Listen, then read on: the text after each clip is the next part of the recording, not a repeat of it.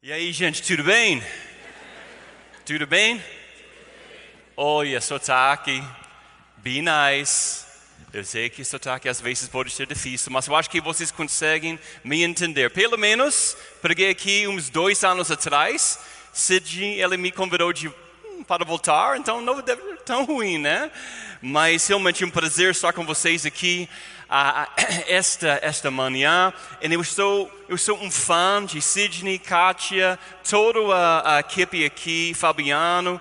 Uh, nós temos muitos amigos aqui nessa igreja linda, nessa igreja que tem feito já uma diferença enorme no Brasil, plantando, revitalizando igrejas no Brasil. E ainda mais hoje em dia, porque Atos 29, a nossa rede de igrejas que planta igrejas, agora tem a Igreja Batista Memorial como parte da nossa rede, como membro da nossa rede. E eu acredito que Deus vai fazer muita coisa interessante, muita coisa boa ao longo dos anos em parceria com Atos 29. Então, eu não sei se vocês percebem como isso é importante, porque o que Pastor Sidney e a equipe dele decidiu vai, vai fazer uma grande diferença para ajudar pastores em lugares às vezes difíceis, no sertão do nosso país, no Rio Grande do Sul, que não, não muito evangelizado, vários lugares no Brasil que precisam desesperadamente as boas notícias de Cristo. Amém? Amém. Ô, gente, uh, pastor falou um pouquinho, né? Eu, eu tinha nove anos no Rio de Janeiro, eu sou sobrevivente e consegui morar no Rio de Janeiro por nove anos, né? ainda estou vivendo, graças a Deus. A minha esposa ela é carioca, nós temos duas filhas, Sofia e Olivia, e a gente tinha tudo programado para estar aqui esse fim de semana. Só que alguma coisa mudou por volta de 12 dias atrás, alguma coisa significativa, alguma coisa muito legal, que eu estou tão animado sobre essa coisa, eu só quero falar sobre essa coisa, que é a gente acabou adotando um filho. Então, eu vou ter finalmente. Eu acho que nós temos um, um foto aqui. Uh, a gente estava no lista de adoção já oito anos, oito anos esperando. E a gente colocou uma criança até quatro, cinco anos de idade. Não importa o cor, não importa. A gente só queria ter uma criança até, até quatro, cinco anos de idade, um menino. E Deus trouxe pela graça dele, um menino de sete semanas. Segunda-feira a gente estava em casa, recebemos essa ligação. Terça-feira da noite ele já estava em casa conosco. Então eu estou feliz de vida, muito, muito feliz. E, e, a gente chama, eu falo em inglês que I'm in love with my son, que é verdade, porque eu, eu quero só estar com ele. Uh, ele é muito especial. Eu acredito que que Deus sabe tudo no tempo dele é, é perfeito, né? Amém? Então, peço orações por mim e minha família. Pode imaginar, casais têm nove meses para preparar alguma coisa que a gente tinha, nove, sei lá, nove horas. então, ele, chegou em casa, não tinha sabonete, não tinha uh, fralda, não tinha shampoo, não tinha berço, não tinha carrinho, não tinha nada. E, e, e, e eu, eu, eu deixei ele no chão, basicamente, quando ele chegou em casa, no chão. Mas, uh, mas graças a Deus, não literalmente, gente, ok? Cuidado, não, não, não se preocupe. Mas graças a Deus ele chegou em casa bem. Então, ora por nós, porque é um desafio enorme. E a gente está falando sobre essa ideia de desafios em nossas vidas, né? Porque para mim, naquele momento onde a gente estava indo para o orfanato para decidir, será que isso, será que a gente vai aceitar essa criança? Foi o momento de eu pensar mais uma vez sobre essa ideia de controle ou confiança. E isso que a gente vai falar sobre hoje, a diferença entre controle e confiança. Todo mundo fala controle. Que sotaque bonita. Todo mundo fala confiança. Ok, existe uma grande diferença entre essas duas coisas, e a gente vai falar um pouco sobre isso hoje, né?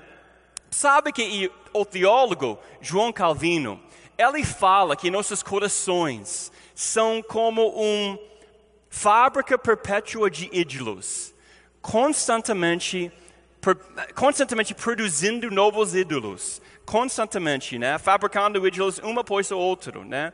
E como a gente define um ídolo? É, é, é qualquer coisa que nós colocamos no lugar de Deus. Qualquer coisa que, que pode ser uma coisa boa, que a gente acaba tornando a coisa final, a coisa última. E o controle uma dessas coisas.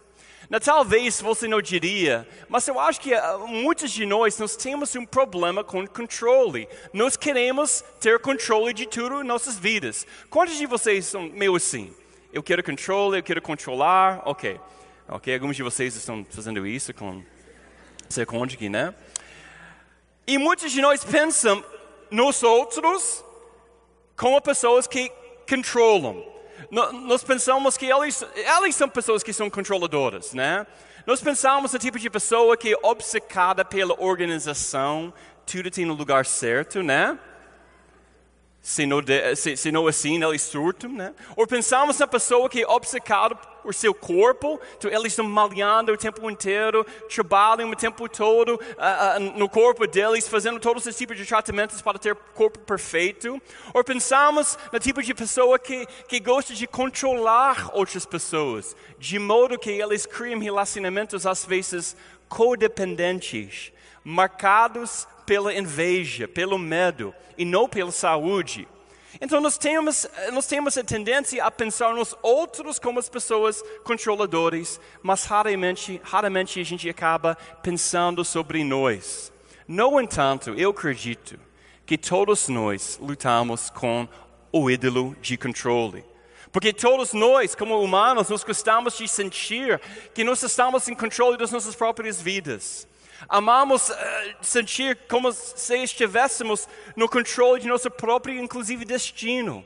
Então a gente gasta milhões, milhões de reais, dólares, gastos por pessoas em conferências, em, em livros, em, em, seminários de autoajuda e coaching sobre o, o disfarce de que nós podemos controlar nossas vidas e destinos completamente, que podemos ter exatamente o que nós queremos. Então, muitas pessoas, muitos de nós acreditam que nós temos controle total, total, sobre nossa saúde, sobre nosso trabalho, sobre as nossas finanças, sobre nossos relacionamentos, nosso futuro, mas a dura verdade é esta. Este simplesmente não é o caso. Ah, isso por quê? Porque existe apenas um Deus, apenas um Deus, e Ele não é você. Existe apenas um soberano, existe apenas um mestre universo, e é Deus e não nós. É, talvez você pode pensar ou dizer tudo bem, mas vamos refletir nisso um pouco, porque as implicações desta verdade são enormes, são absolutamente massivos para cada um de nós. Porque quando nós começamos a entender que nós não estamos em controle de tudo, tudo muda. Tudo muda, porque nós começamos a entender que nossas vidas não são sobre nossa vontade, mas sobre a vontade de Deus. Porque afinal a gente acaba sabendo que quem tem controle de tudo, no último, é Ele, né? Ah, então, talvez você diga ainda assim, mas Jay, Pastor Jay, eu posso controlar a minha própria vida. Então, eu quero compartilhar com vocês pelo, pelo menos três, três formas, né? Três, três meios, três, três coisas que você não pode controlar, não pode controlar, mas Deus controla. Primeira coisa, quanto tempo você vai viver? Quanto tempo você vai viver? Né? Eu tenho um, eu, eu tenho um tio, o nome dele é Bob, ok? Como McDonald's, mas pior, né? Bob's, né? Perdoe, não sei se tem executivo aqui por Bob's. Sorry, Sydney. Bom, é McDonald's, tá bom, tá? Eu amava meu tio Bob. Meu, meu tio Bob, ele é um dos caras mais saudáveis do mundo. Ele ele, todo dia quando ele estava acordando, ele estava comendo essa uh, cereal integral, né? frutas todas de manhãs.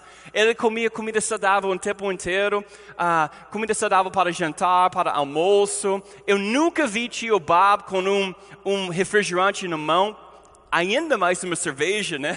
E, e, e, ele corria talvez 8, 10 milhas por dia, quatro, cinco vezes ao longo da semana. Ele treinava ao lado de todos os alunos do, do ensino médio que tinham mais que metade da sua idade.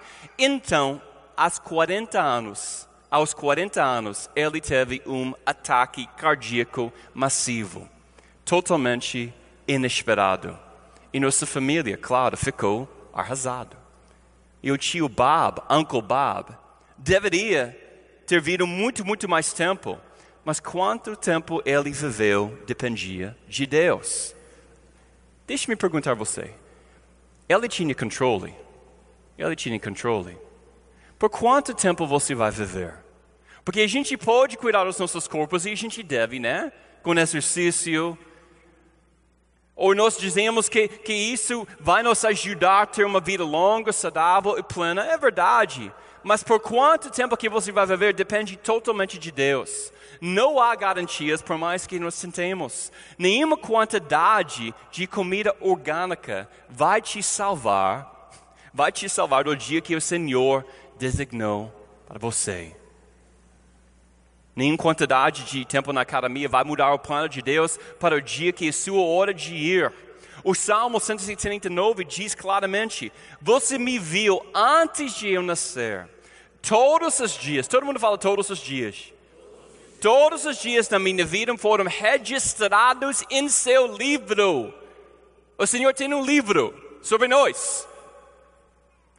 Cada momento foi estabelecido antes que um único dia tivesse passado. Deus está em controle de quanto tempo a gente vai viver. Todos nós temos um dia determinado, a Bíblia diz, e depois enfrentaremos o julgamento, que a Bíblia diz, Deus está em controle de quanto tempo a gente vai viver. Ok? Número um. Número dois. Outra coisa que você não pode controlar é o seu sucesso. Pelo menos não completamente, o seu sucesso. Porque existem inúmeros recursos que explicam como você pode obter sucesso. Nos negócios, na escola, na mudança de sua mentalidade, pensando mais positivamente. Eu, eu sou a favor de todas essas coisas. Mas sabe que eu aprendi também ao longo dos anos, né? muitas pessoas de sucesso também tiveram muita sorte. Tiveram muita sorte. Por exemplo, cresceram na família certo, cresceram no país certo, no bairro certo. Se, eh, se, se acabaram, eh, eles muitas vezes ah, nasceram em uma situação que ajudou muito com o sucesso deles, falando mundanamente, né? Então tudo depende de como você define o sucesso de qualquer maneira, mas independentemente disso, você não pode controlar com, completamente se você tem sucesso. Inclusive a Bíblia diz isso. Jesus falou, ele falou o seguinte: Olhe aqui, você que diz, hoje ou amanhã, vamos para certa, certa cidade, a gente vai ficar lá por um ano, faremos negócio lá, teremos lucro. Como você sabe, como você sabe como será a sua vida amanhã? Isso que Jesus diz. Sua vida é como um como a neblina matinal. Está aqui por um momento e depois se vai. Mais uma vez, controle é uma ilusão quando se trata de sucesso. Certamente nosso trabalho faz a diferença, gente. Mas Deus está em controle. Então devemos ser cautelosos em buscar sucesso pelo sucesso. Porque muitas pessoas passam a sua vida inteira, a sua vida inteira, se tornando bem-sucedidos em coisas que realmente não importam. Você não pode controlar plenamente seu sucesso, mas Deus pode.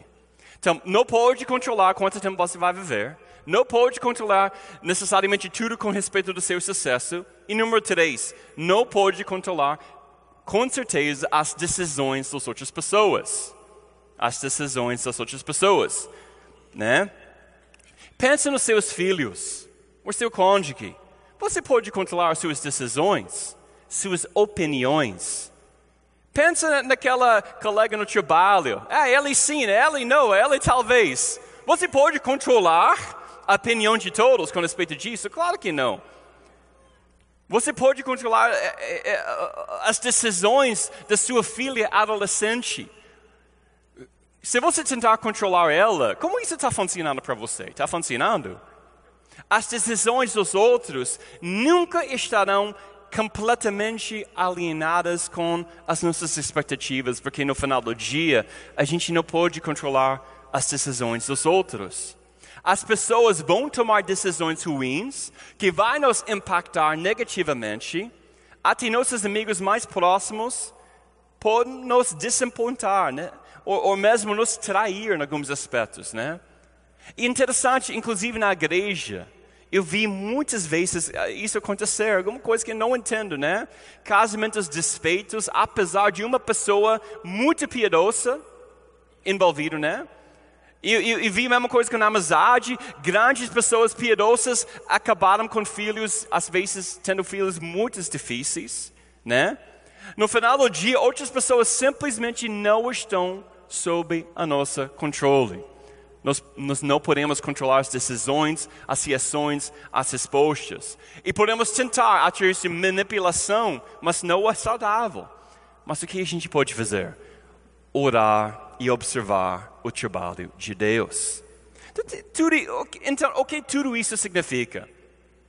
Sendo que a gente não sabe quanto tempo a gente vai viver, a gente não sabe uh, se a gente vai ter sucesso, e a gente não pode controlar isso, a gente não pode controlar as decisões dos outros. Eu acho que isso significa que deveríamos parar de tentar, uh, uh, uh, de pensar que nós temos controle sobre tudo. Porque controle, um ídolo muito frustrante e vai acabar te escravizando. Vai acabar te escravizando. Então vamos abrir nossas Bíblias em Mateus capítulo 5. Se trouxe a sua Bíblia, se não for, a gente vai ter aqui na, na tela, né? Mateus 6, me perdoe, Mateus 6, 25.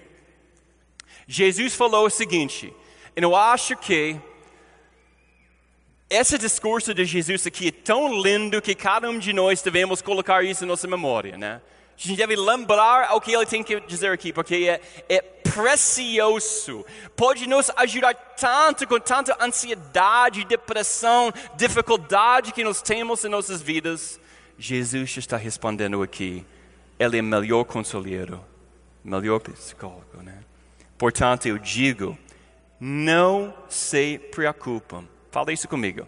Não se preocupem com a sua própria vida. Vamos ler isso juntos, gente. Quanto ao que comer e beber, beber, nem com seu próprio corpo. Quanto ao se vestir.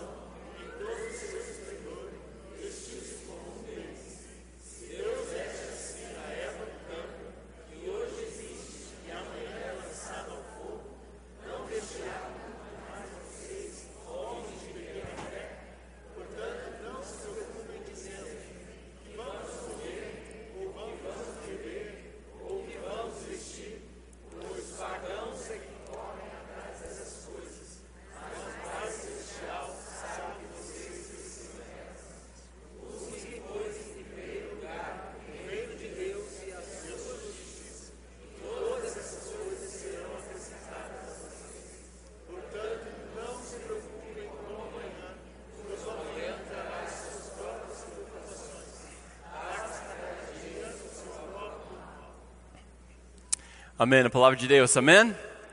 É diferente quando tanta gente vai lendo juntos, né? É muito legal, muito legal. Deixa eu te perguntar alguma coisa aqui.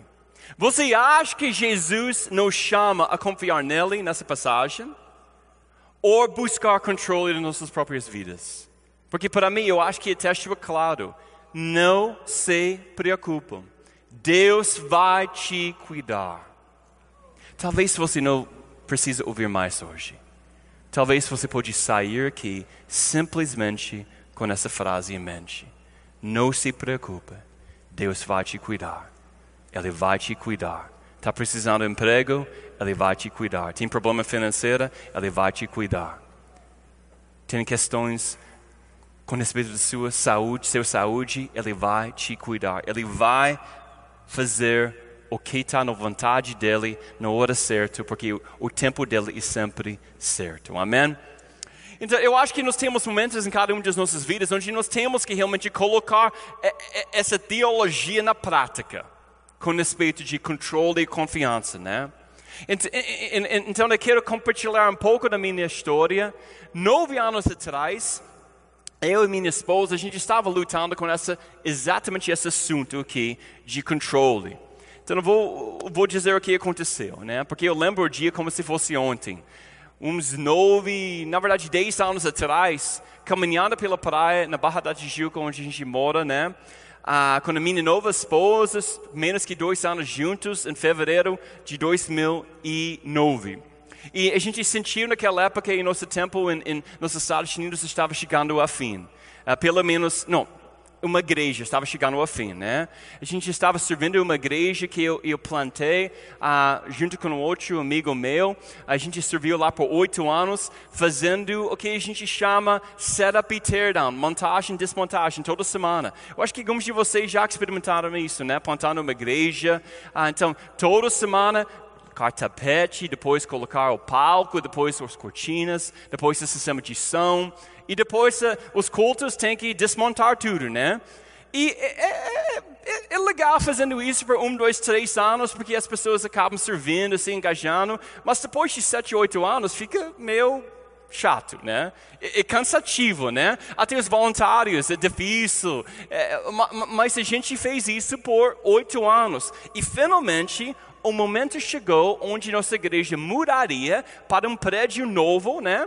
Bem estruturada, uh, em Orlando lá. E, inclusive, eu estava fazendo os planos com a, a, a arquiteta, né? Uh, e, e, eu teria um, um escritório lá que teria uma janela para com uma vista muito bela para, uh, para a, a natureza da Flórida belas árvores, plantas exóticas, sem outros edifícios, sem pessoas ao redor. Então eu amei essa ideia de ter esse escritório. Talvez pareça uma coisa meio boba, né? Mas depois de tantos anos, tantos anos preparando para ter nosso próprio santuário, nosso próprio que estava trabalhando de casa todos esses anos e finalmente tudo pronto para mim. Seria um lugar dos sonhos para mim depois de tantos anos. Também a igreja tem crescido, salário bom, né? A situação bem confortável para mim.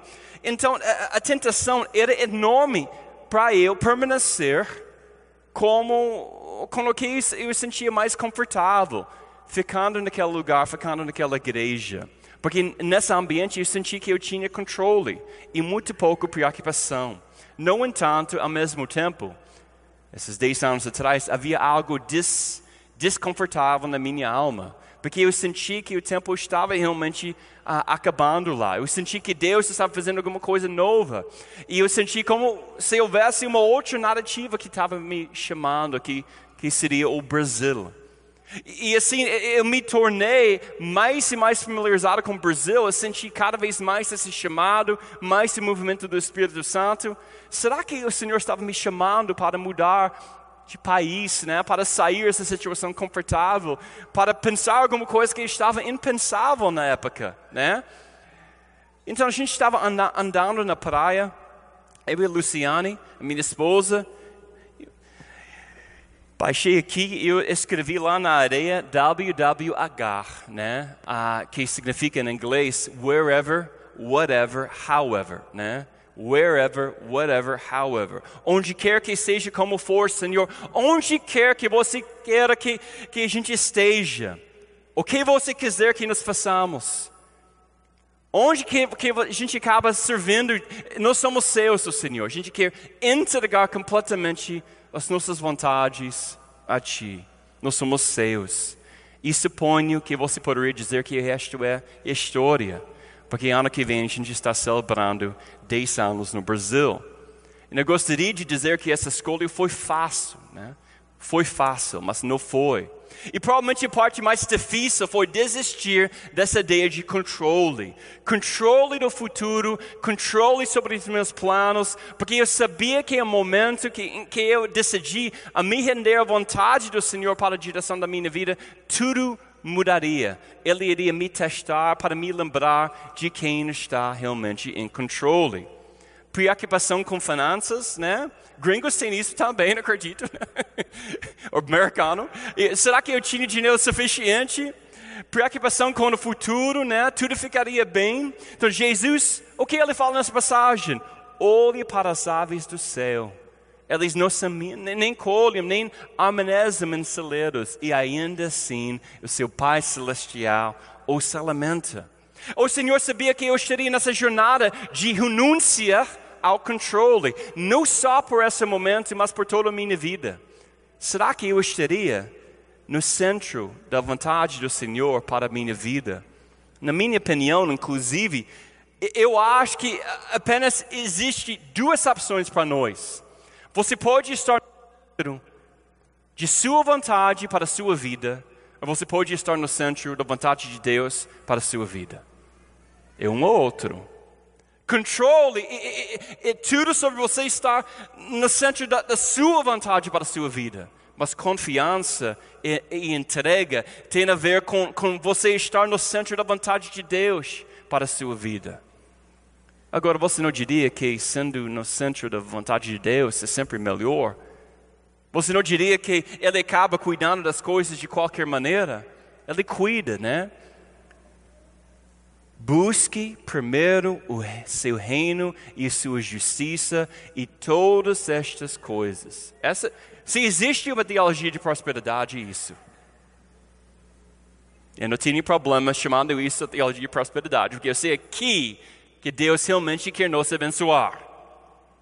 Todas essas coisas Todas estas coisas serão dadas a você também quando você está buscando em primeiro lugar o reino de Deus. Quando nos rendermos, quando nos confiarmos, quando nos não curvamos ao ídolo de controle. Então, por que eu compartilho essa história? Certamente não porque eu sou herói nessa história. Não pense que eu sou. Eu cometi muitos erros na minha vida, muitos. Mas eu sei que este momento, este momento não foi um erro. Essa decisão foi no centro da vontade de Deus para a minha vida e para a vida da minha esposa mas essa decisão exigiria que nós abandonássemos o controle. Não? Lembra que Jesus disse: portanto, eu digo, eu te digo, não se preocupa com a sua vida. Jesus disse, portanto, não se preocupa com a amanhã. Quando nós estamos servindo o ídolo de controle, acabamos nos preocupando com nossas vidas uh, uh, e amanhã o tempo inteiro, o tempo todo. E alguns de vocês talvez estão aqui hoje preocupados, ansiosos demais o tempo inteiro, porque vocês estão efetivamente servindo o ídolo de controle. Entenda bem, o ídolo não é simplesmente alguma coisa feita de, de ouro ou alguma coisa. O ídolo pode ser qualquer coisa no lugar, que a gente coloca no lugar de Deus, né? E Deus está dizendo que há um caminho melhor do que controle e confiança. Você está pronto para confiar? Está pronto para confiar?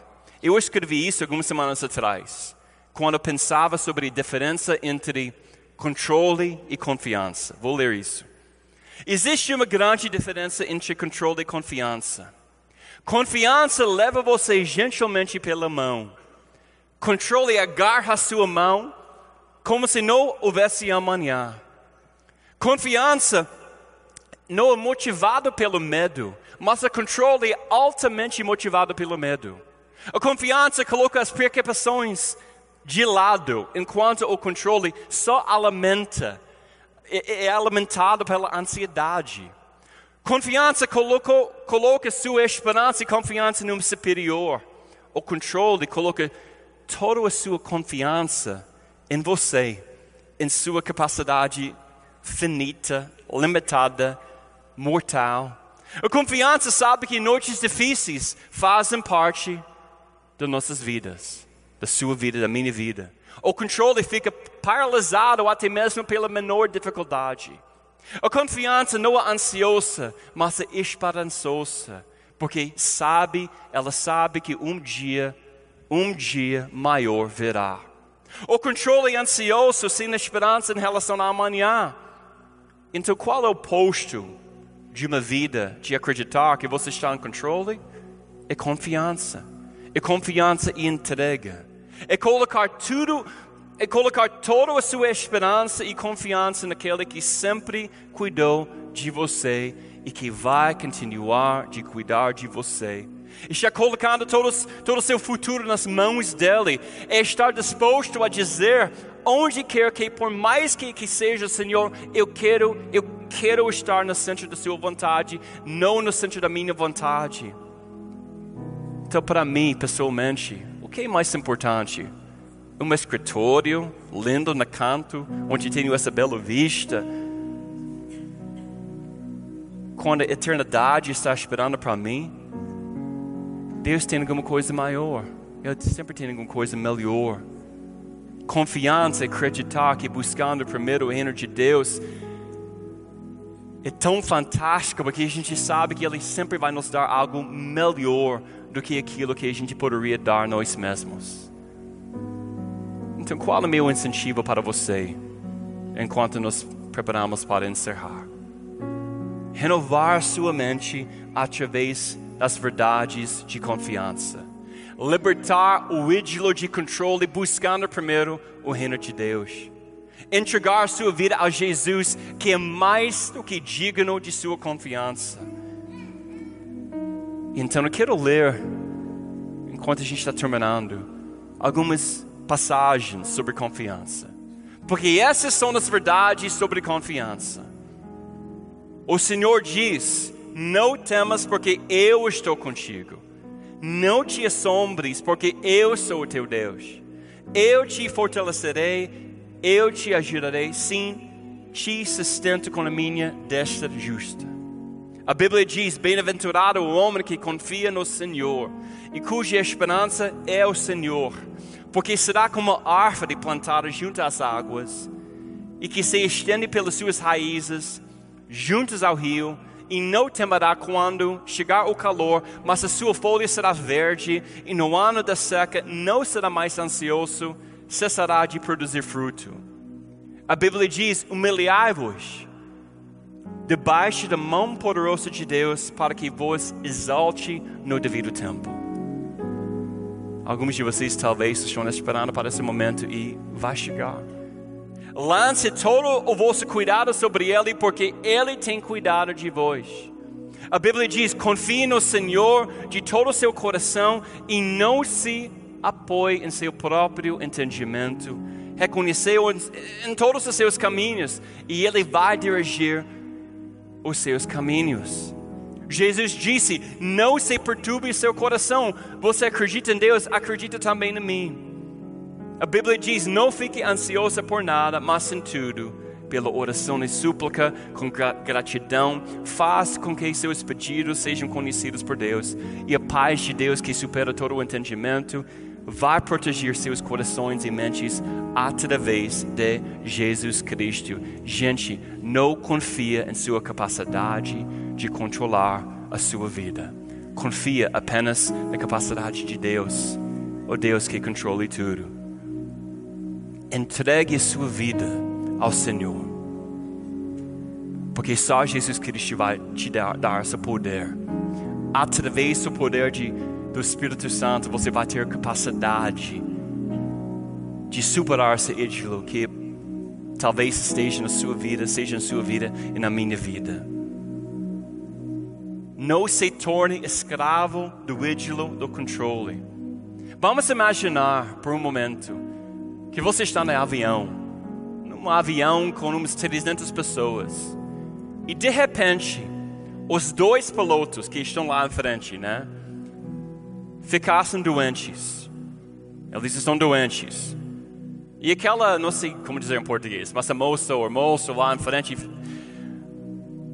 fica lá. Tem alguém nesse avião que sabe como pilotar esse avião, porque a gente está numa situação muito ruim, os caras nem conseguem fazer nada, e você faz isso, levanta seu mão, não, eu vou lá, eu vou lá, você vai em frente, né, no avião. Chega na, na cockpit, não sei a palavra em português, né, mas chega lá, com todas as coisas, que tem máquinas, botões, assim, olhando, mas você nunca estudou, não, não, você não sabe nada sobre isso, né? Mas você acha que você consegue dirigir esse avião? Sabe o que vai acontecer? You're going down. You're going to crash. E você vai levar todo mundo com você. Todo mundo.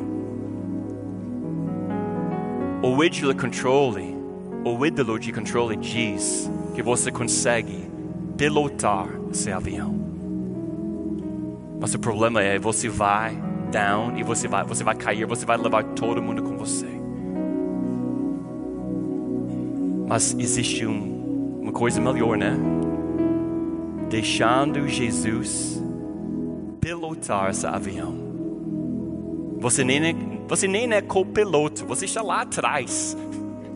Mas deixe ele e ele vai levar você onde que ele, ele tem tudo planejado, ele vai levar você exatamente onde você deve ir, confiando nele, melhor piloto do mundo, gente. Por que você quer tentar pilotar? Você não tem noção, não tem experiência, não tem capacidade. Confia nele que tem tudo isso, que te deu o seu Espírito Santo dentro de você para girar você todo dia, superar o ídolo de controle, vivendo uma vida de confiança. Amém? Vamos ficar de pé. Gostaria de chamar Pastor Sidney, se puder, vir aqui e, e vamos orar, porque talvez alguns de vocês hoje realmente tenham essa dificuldade na sua vida de confiar plenamente em Deus. Amém. Amém. Se você nessa manhã está dizendo, abrindo mão de alguma coisa, levante sua mão no seu lugar. Você está tá tentando controlar. Eu disse para o Fabiano, decisões de descansar. Então, se você está tomando a decisão de descansar nessa manhã, levanta a mão. Só quero orar por você.